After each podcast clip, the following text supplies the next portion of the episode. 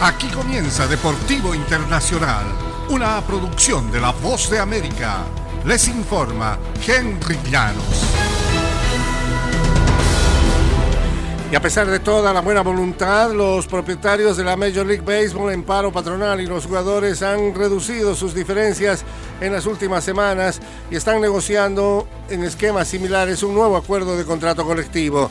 El paro de los dueños de clubes ha cumplido 96 días y las partes continúan distantes en diversas medidas en los tres puntos más importantes, el impuesto al lujo, el fondo de primas propuesto para jugadores elegibles antes del arbitraje y el sueldo mínimo.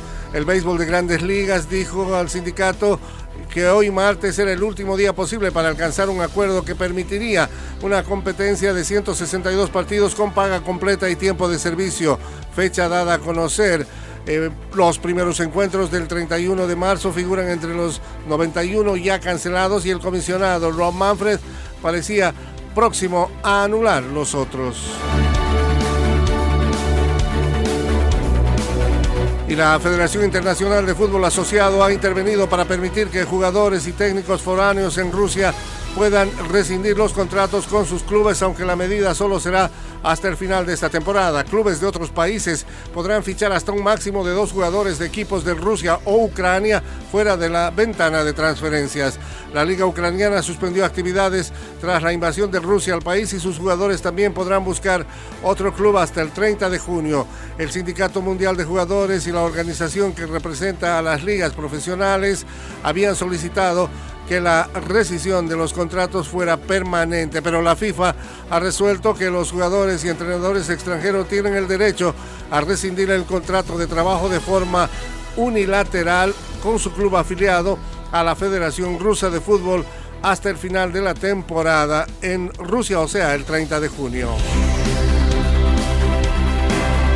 Y el Real Madrid afronta la vuelta contra el Paris Saint-Germain con Carlo Ancelotti debiendo modificar sus piezas en el medio campo.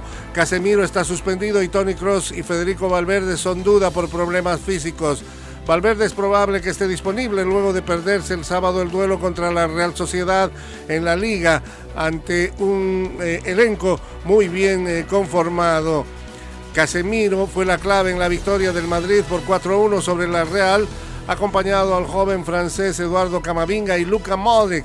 El lateral izquierdo Ferland Mendy no jugará debido a una suspensión y el Paris Saint-Germain viaja a España tras sufrir apenas su tercera derrota en 27 fechas de fútbol. Y hasta aquí Deportivo Internacional, una producción de La Voz de América.